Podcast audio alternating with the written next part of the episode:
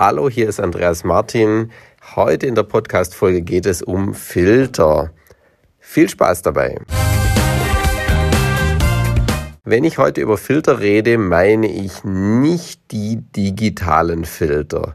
Die gibt es sicherlich auch, ähm, die will ich gar nicht wegdiskutieren. Also wir reden jetzt über Filter in den diversen Softwareprogrammen, wie beispielsweise in Photoshop gibt es Filter, aber auch ganz simpel auf dem Handy, also auf dem Smartphone, gibt es so gut wie in jeder App Filter, sei es die bekannten Instagram-Filter, aber auch andere.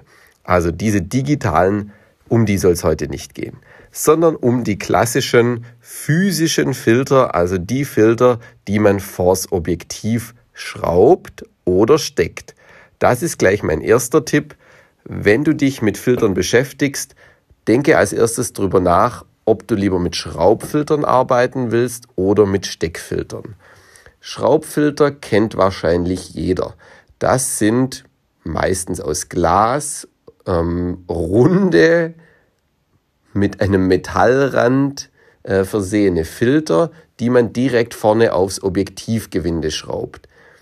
Ich sage jetzt mal, eigentlich alle Wechselobjektive haben einen solchen äh, einen solchen Durchmesser ein, eines Gewindes. Ähm, es gibt ein paar ganz wenige Ausnahmen, die keine Filteraufnahme haben. Ich benenne jetzt mal zwei, die mir bekannt sind. Es gibt auch bestimmt noch mehr. Das erste wäre ein Fischaugenobjektiv. Ich hatte lange Zeit das 8 bis 15 mm von Canon äh, im Einsatz. Das hat keinen Filtergewinde. Ebenso das 17 mm Tilt Shift, ebenfalls von Canon, kein Filtergewinde. So. Aber alle anderen 99% der Objektive haben ein Filtergewinde. Einfach draufschrauben und schon kann es losgehen.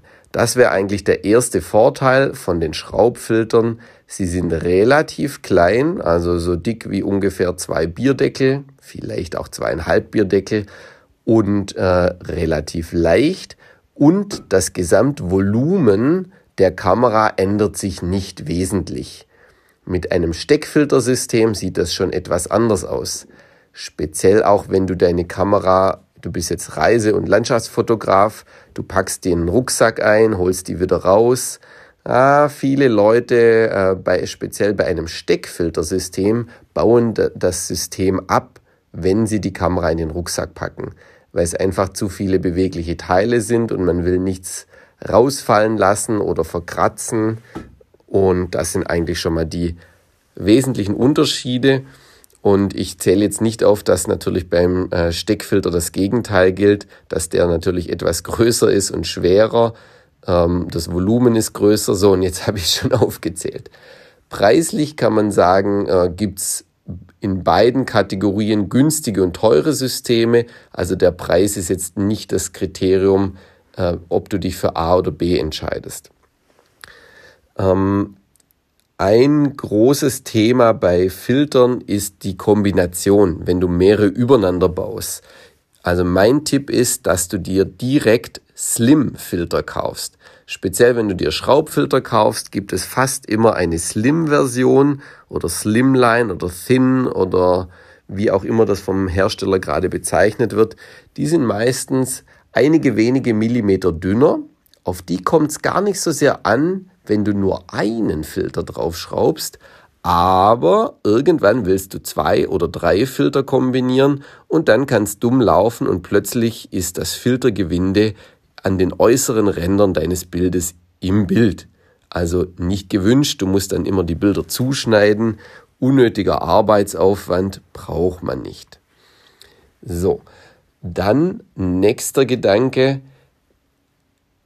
Verlaufsfilter. Also ich rede jetzt über Grauverlaufsfilter, die von einem, einem dunkelgrauton, neutralgrau, auf transparent verlaufen.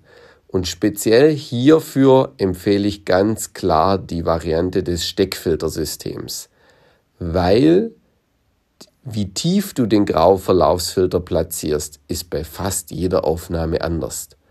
Und ich will auf keinen Fall einen mittigen Verlaufsschraubfilter haben, und dann muss ich meine Bildkomposition immer so ausrichten, dass 50% Himmel, 50% Boden sind. als Beispiel jetzt in der Landschaftsfotografie. Deshalb ganz klar, alle, die viel Himmel fotografieren und den Himmel abdunkeln wollen, ganz klare Empfehlung, Steckfiltersystem. So, jetzt ist es aber so, dass ich, ähm, ich persönlich nutze beide Systeme. Also ich habe sowohl Schraub- als auch Steckfilter. Und ich sage nochmal kurz einen anderen Anwendungsfall. Das ist beim Thema Videofilmen. Dort geht es mir häufig darum, dass ich ein kleines Packmaß habe, mit der Kamera schnell mich bewegen kann, ohne immer große Aufabbauten zu machen. Und da sind drehbare Aufschraubfilter einfach ein Segen. Speziell beim Filmen nutze ich gerne sogenannte variable ND-Filter. Das heißt, durch Drehen des Filters kann man die Stärke der Filtrierung einstellen. Achtung, wenn du dir so einen kaufst, liest dir sehr gut die Rezensionen durch, weil es gibt hier welche, die erzeugen ein sogenanntes X-Muster auf dem Bild. Das ist nachher hässlich und eigentlich mit Software nicht mehr reparierbar. Falls du doch weißt, wie man das reparieren kann, würde ich mich natürlich über einen Tipp freuen. Schreib mir eine E-Mail andreas.fotoworkshop-stuttgart.de. So, was gibt es noch zu wissen? Wenn du mit Filtern arbeitest, ist es praktisch, äh, wenn du dir kleine Hilfsmittel zurechtlegst. Ich beispielsweise habe jetzt zwei konkrete Hilfsmittel und das erste Hilfsmittel ist ganz simpel ein Mikrofasertuch also ein kleines Reinigungsset bestehend aus einem Mikrofasertuch und einem Blasebalg. Der Filter muss sauber sein von beiden Seiten, ganz wichtig von beiden Seiten und das erreichst du einmal mit Pusten mit dem Blasebalg und anschließend dann nochmal drüber wischen mit einem sauberen Mikrofasertuch. Das Mikrofasertuch darfst du gerne regelmäßig waschen, oder in irgendeiner anderen Form säubern, sodass da jetzt nicht irgendwelche alten Schmutzreste drin sind. So, weil die schönste Filtrierung hilft dir nichts, speziell wenn du dann auch mal zwei, drei Filter übereinander packst, wenn da auf jeder eine fette Staubschicht sitzt oder noch alte Wassertropfen, wo es mal ein bisschen geregnet hat oder sonstige Sachen, das ist nachher alles im Bild. Ein zweiter, und das soll jetzt auch der letzte Tipp für heute sein, ist äh, eine kleine App, ich nutze die App LongExp, also ich buchstabiere mal L-O-N-G-E-X-P. Diese App, die ist jetzt speziell für Apple-Geräte. Damit kann ich bei sehr starken Graufiltern ausrechnen, a, die Verschlusszeiten und welche Filterkombinationen nötig sind. Also Thema Langzeitbelichtung. Wenn dich das Thema noch weiter interessiert, habe ich äh, speziell für das Thema einen Workshop im Angebot, im Porsche Museum in Stuttgart. Vielleicht sehen wir uns da ja mal. So, dieser Tipp oder diese Folge heute ist entstanden aufgrund einer Umfrage und eines Zuhörerfeedbacks. Also, ich weiß nicht, wer es geschrieben hat, aber mein Dank geht an dich raus, der diese Frage gestellt hat nach den Filtern. Ich freue mich immer, wenn meine Zuhörer Fragen stellen, konkrete Fragen, weil dann kann ich im Podcast auch konkrete Hilfestellung leisten.